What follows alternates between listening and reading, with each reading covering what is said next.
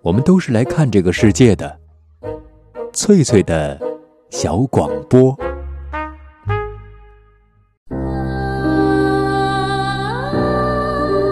大家好，欢迎收听翠翠的小广播，我是翠翠。本期节目，我们继续欣赏英国作家劳伦斯的长篇小说《查泰莱夫人的情人》，今天播出第十九章。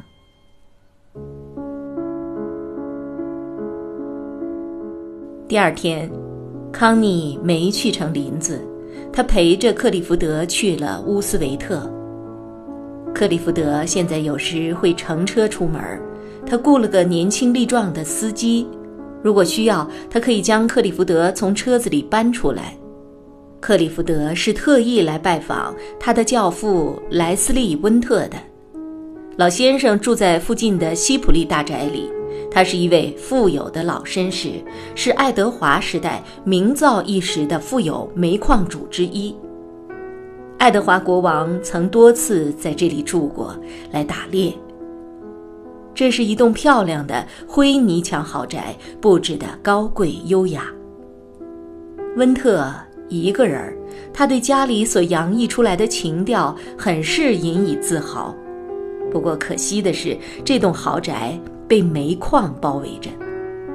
温特虽是克利福德的教父，但因为克利福德的作品和报刊上登着的照片儿他并不太把克利福德奉为上宾。这位老人是爱德华国王一派的纨绔先生，认为生活就是生活，和瞎编乱造是两码子事儿。而对康妮，老绅士表现得很殷勤，觉得她是个迷人娴静的女人。跟了克里福德，简直是一朵鲜花插在牛粪上。尤其遗憾的是，他没法给拉格比生个继承人。康妮很想问问，如果他知道了自己和守林人上了床，他会说什么？他肯定会厌恶他，鄙视他，因为他对劳工阶级汹涌前进的态势几乎是仇恨的。如果康妮的情人和他是一个阶级里的，那他肯定会显得并不介意的样子，因为康妮那种端庄秀丽、处子般的风范，让他觉得他天生就该不断恋爱的。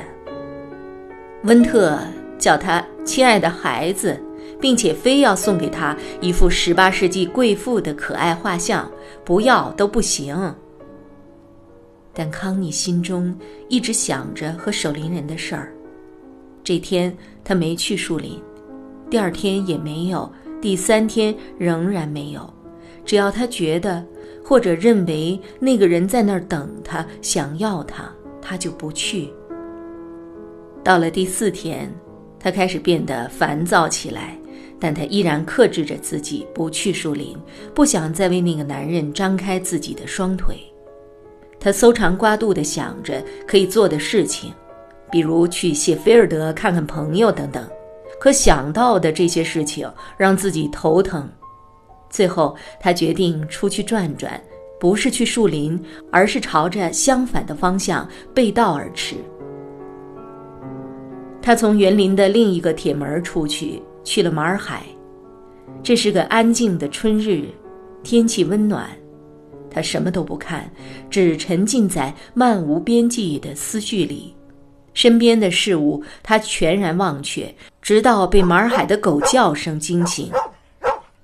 马尔海农庄到了，这儿的牧场一直延伸到拉格比的园林边上，所以两家算是邻居了。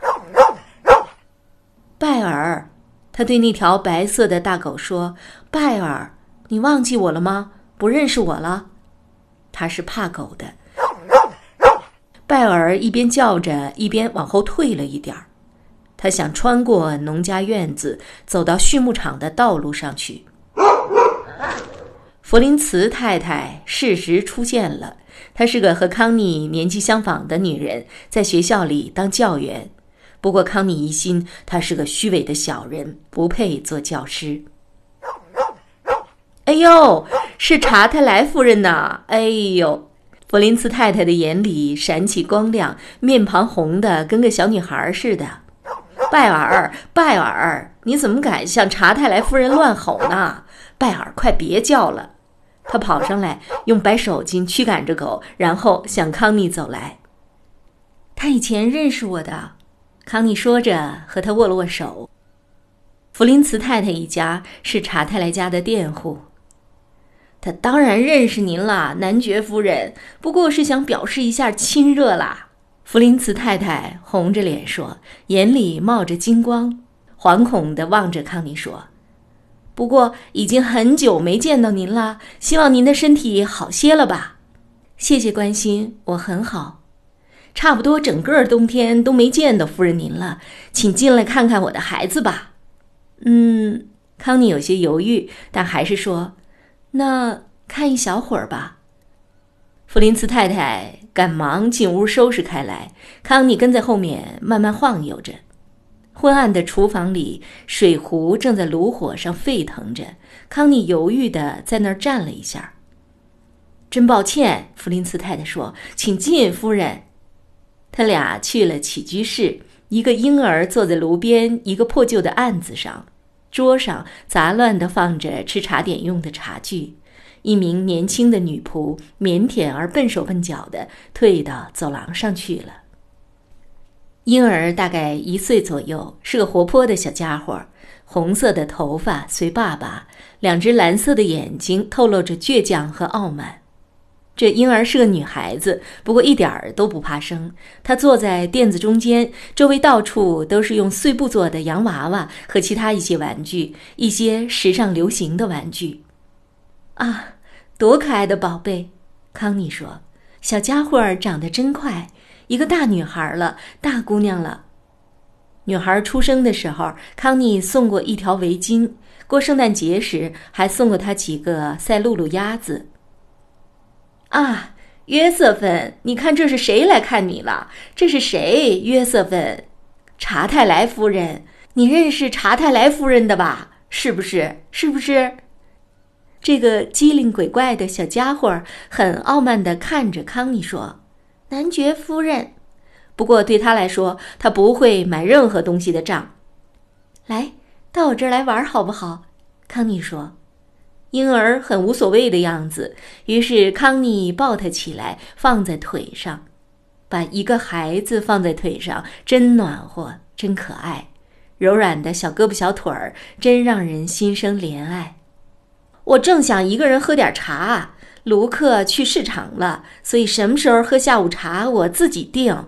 喝杯茶好吗，查泰莱夫人？这茶虽然不像夫人平时喝的那种，当然，如果您愿意的话。康妮很愿意，虽然她不太喜欢别人说起她的习惯。桌子被重新布置了一下，摆上了最漂亮的茶具。如果不麻烦的话就好。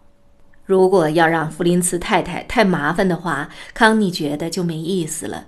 于是康妮就在逗小孩玩，觉得这个小姑娘大胆无畏的眼神很有趣。他从孩子那柔和、充满生命力的温暖中得到一种深深的感官刺激。年轻的生命，无所畏惧的生命，因为没有任何戒防，所以才会如此自信。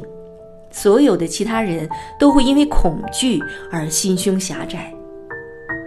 他喝了杯过于浓的茶，吃了一些烤得很好的面包，还有奶油和李子罐头。佛林茨太太浑身赤色，很是兴奋，如同康妮成了英俊的骑士。他俩东拉西扯着，完全是女人的话题，都觉得聊得很尽兴。抱歉，我这儿的茶太差了点儿。弗林茨太太说：“比我家里的还要好呢。”康妮真诚地说：“哇，不会吧？”弗林茨太太说：“她当然不会相信。”但是康妮还是站了起身。“我得走了。”康妮说：“我先生不知道我去哪里，会很着急的。他绝对想不到您会来我这儿。”弗林茨太太兴奋地笑着说：“他会派人到处找您的。”再见，约瑟芬。康妮吻着婴儿说，抚摸了他红色的卷发。大门是锁着的，而且上了门栓。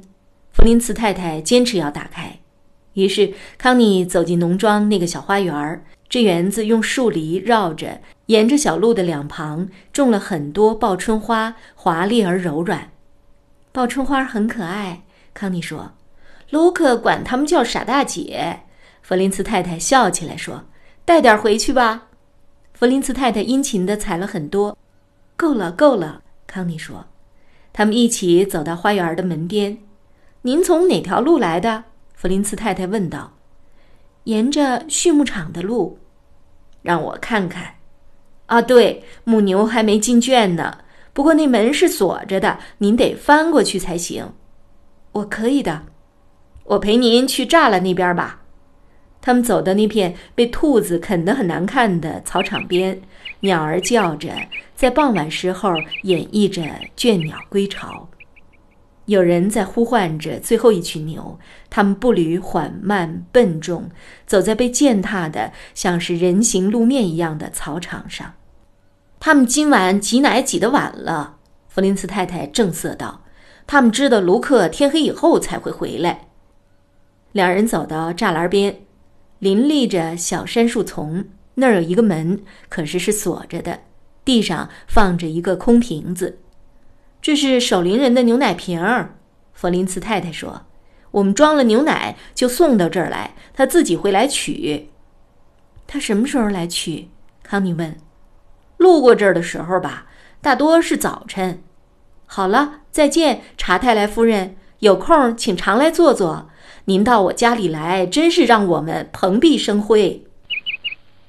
康妮翻过栅栏，走上一条狭窄的林间小路。路两旁满是丛生的杉树，弗林茨太太戴着那顶教员戴的遮阳帽往回跑着。康妮很不喜欢这茂密的新植树林，这种地方只会让人感到恐怖和憋屈。他低着头往回走，心里回想着弗林茨太太的孩子，那真是个可爱的小家伙。可他长大后依然会和他的父亲一样，有点罗圈腿。现在其实就能看出一二来。不过，真希望长大后会变好些。有个孩子是件多让人开心的事情啊，应该会很有成就感。弗林茨太太就是这么得意的，她有着一样康妮不可能会有的东西。这么说，弗林茨太太是在炫耀她为人母亲的荣光呢？康妮心中升起了一点点的嫉妒，对此她无可奈何。突然的，他从沉思中惊醒，微微的惊叫起来。一个人站在那里，那是守林人，像只狭路相逢的巴兰的驴子站在他的面前。你怎么会在这儿？守林人惊讶地说：“你怎么来了？”他努力平静着刚才的惊讶，反问道：“可你呢？你到小屋去了吗？”“没有。”我刚从马尔海回来。守林人好奇地打量着他，眼神里满是渴求答案的欲望。康妮垂下了头，显得有点内疚。现在，你是去小屋吗？守林人的口气有些严厉的味道。不。我现在不能去，我在马尔海待了好一会儿，家里的人都还不知道我去哪儿了。现在已经迟了，我得赶紧赶回去。想把我丢了吗？守林人淡淡的冷笑道：“不，不，不是的，只是……是什么？”他走上前来，一把将康妮拉到身前。康妮感到他温热的身体如此近的贴着自己的身体，如此充满活力。不行，现在不行！他一边叫着，一边努力的想要挣脱他。怎么不行？现在才六点，你还有半个钟头呢。不，我不让你走，我要你。守林人紧紧的搂着他，他感到了他的迫不及待。他身体古老的本能意识让他奋力的挣扎着。可还有另外一种迟钝而沉重的东西，像锚一样让他定在那里。他的身体紧紧地贴着他，他的挣扎之心抛了锚。他环视四周，跟我走，走啊，从这儿穿过去。他说，眼神锐利地望着浓密的杉树丛，这些植物还没有他们一半高。他的目光转回到康妮身上。康妮看着他的眼睛，他的目光凶悍、紧张、明亮，却没有温情。可康妮的意志已经被风吹走了，只觉得四肢沉重，他让步了，被驯服了。守林人带着他穿过不易穿过的扎人的树丛，直到发现一块空地，那儿有堆枯树枝。他捡了几根干的放在地上，然后把自己的外套和坎肩儿铺在上面。康妮像只野兽似的躺了下来，同时守林人只穿着衬衣和短裤站在旁边看着他，死死地盯着他看。但他至少。还是体贴的，让他躺得舒服些。不过他却扯断了他的内衣肩带，因为他只是躺着，一点儿也不配合。守林人也把上半身裸露出来。当他进入的时候，康妮觉得他赤裸的皮肉紧紧地贴着他。他在里面安静了一会儿，膨胀着，颤抖着。当他开始抽动的时候，他的骤然而起的兴奋唤醒了他身体里新的奇妙快感。这种快感飘扬起来，飘啊飘啊，像火焰一样在空气里燃烧飘摇，像羽毛一样轻柔，直飘向那光亮的顶端。是如此美妙的快感，能将他整个融化的东西。就像是钟声一波一波撼人心脾。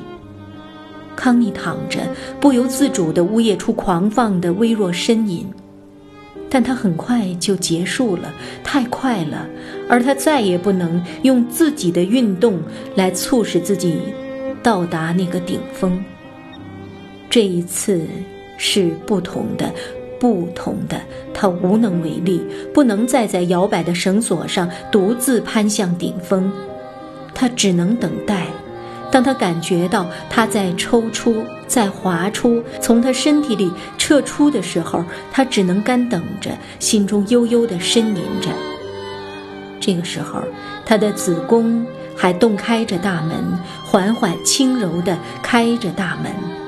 温柔地哀求着，他能够再度进入，像海水下的藻类，温柔地请求着，让他得以圆满地落下帷幕。他在火热的激情中已经失去了意识，紧紧地贴着他。他并没有完全退出来，而是以一种令他奇异的有节奏的动作，在他的身体里面前进着，膨胀着，膨胀着。直到把他空洞的意识重新填满，接着他又开始了那种难以言状的抽动。其实那也不是一种纯粹的动作，而是一种漩涡，奔流进他的深处，搅动着，搅动着，将他的意识全部搅入感觉漩涡，直到变成一个波浪的聚集点。他躺在那儿。意识混沌地呻吟着，这种呻吟仿佛从黑暗深处传来，那是生命的摇篮。男人怀着某种敬畏的心绪，倾听着他身体下的声响，同时把自己的生命之液泼洒在他的土壤里。他的呻吟弱下来的时候，他也平静了下来，压在他的身上，一动也不动。而他也放开了紧抱着他的双手，软塌塌地躺在那里。他们就这么躺着趴着，忘记了时空，忘记了对方，他们太沉迷于此了。直到最后，他的意识苏醒过来，感觉到了自己赤裸的呈现着，而他也察觉到了压着他的身体松开了，他要离去。可他感觉到，他不能容忍他让他毫无遮蔽。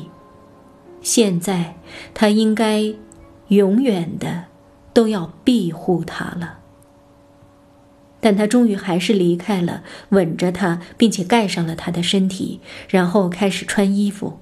他躺在原地，仰望着上方的树枝，无力坐起身来。守灵人站起来，把裤子穿好，四处张望，一切都沉陷在死寂中，只有受惊的狗儿趴在地上，将鼻子埋在爪子里。他在康妮身边重新坐下，静静地握住她的手。这一次，我们同时到了高潮。守灵人说：“康妮看着他，没有说话。真是太妙了，很多人活了大半辈子，都还没体会过这个呢。”他似在梦呓。康妮看着他沉思的脸：“真的吗？”他问：“你觉得舒服吗？”他回过头看着他的眼睛，舒服。他说：“是的。”可我们不谈这个了，好吗？他不想和他谈论这个。他俯下身去吻他。康妮终于能够坐起身来。人们真的很少能共同高潮吗？他天真好奇地问道。很多人从来没有过。瞧他们那个倒霉样儿，就能看得出来。守灵人只好回答他，心里很后悔挑起这个话题。你和别的女人一起到过吗？不知道，我记不得了。康妮知道他绝对不会说不想说的事儿。他看着他的脸，心中翻滚着对他的热情。他极力的压抑着热情，因为他觉得自己要迷失了。守林人穿上了坎肩儿和外衣，在杉树丛中开出一条路来。树林里只剩下了落日的最后一丝光亮。我不送你了，守林人说，还是不送为妙。康妮不舍得看着他，然后转身离去。他的狗儿焦急地等着他回家，他也没什么可说的，该说的都已经说了。康妮缓缓地向家中走去，明白了，在他的身体里面还有另一个自己。这个自己变得越来越活跃，将他的子宫和五脏六腑都融化了，燃烧着，变得柔软。他用整个这样的另一个自我去崇拜他，崇拜到连走路都觉得两腿发软。这个自己在他的子宫里、五脏六腑里生机勃勃地活着，像个天真的少女一样崇拜着他。他对自己说。这就像我的身体里有了个孩子，也确实如此。他那一直紧闭着的子宫，如今被打开了，充满了生机。这种新的生命虽然像一种负担，却可爱极了。要是能有个孩子就好了，他心里想着。我如果能有个他的孩子就好了。一想到这些，他的四肢酥软，如同不复存在。他清醒地认识到，能有个孩子和与心爱的人有个孩子之间有着天壤之别。前者很平常，可和一个自己心爱的男人生一个孩子，这种感觉让他觉得自己和平时那个康妮形同陌路了。他觉得现在的康妮正在沉醉，沉醉到女性的中心里，沉醉到创造的孕育中去。他惊讶，并不是因为自己的激情，而是对他的崇拜，不可遏制的崇拜热情。他知道自己对崇拜很恐惧，因为崇拜意味着自己软弱无力。他现在依然惧怕崇拜，担心自己太崇拜他了，而让自己迷失，让自己无足轻重起来。他不想沦为一个未开化民族的女人，沦为一个奴隶。他绝对不能沦为他的奴隶。他对自己的崇拜左右为难。在他心中有着他自己的坚强意志，完全可以将子宫里分泌出的对他的崇拜付之一炬，甚至现在就可以实现。起码他是这么想的，然后他便可以游刃有余地支配他的热情了。啊，是的，像古罗马时代烂醉的酒神的女祭司一样，在树林间奔跑着寻找伊亚克斯。拜谒那个没有人的温度，纯粹只是个神仆的阳具。男人作为个人，不能让他们僭越，他不过是个寺庙里的奴仆，是那光芒万丈的阳具的持有者和保存者，而本身是属于他的，属于女人的。于是，这种新觉醒控制了他，让古老的强烈意志重新复苏醒来，将这个男人压瘪成了一个可有可无的小东西。男人不过是阳具的持有者，一旦完成了自己的职责，就可以被撕成碎片，随意丢弃。此刻。在他的身体和四肢里开始流淌起女祭司的血液，迅速喷发出践踏男人的奇异热情。但与此同时，当他感受到这股力量之时，他的心却疲惫不堪，沉重起来。他不想要这个，这些都是人所共知的，毫无活力。只有崇拜的温情，才能让他如释重负。这种崇拜之情如此辽阔，却又如此温存，如此幽深而又如此人迹罕至。不，不，他要扔掉这强硬女性的光辉权杖，这权杖让他肩负的太重，让他冰冷无力。他想重新浸泡在生命的新鲜血液里，沉浸在无声的高歌崇拜的子宫和五脏六腑里。现在就开始惧怕这个男人，未免有些早。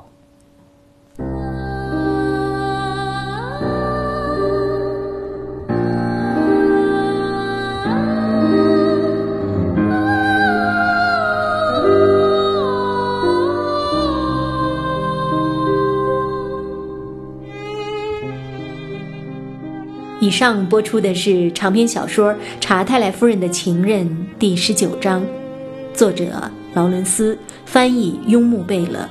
这里是翠翠的小广播，我是翠翠，下次见。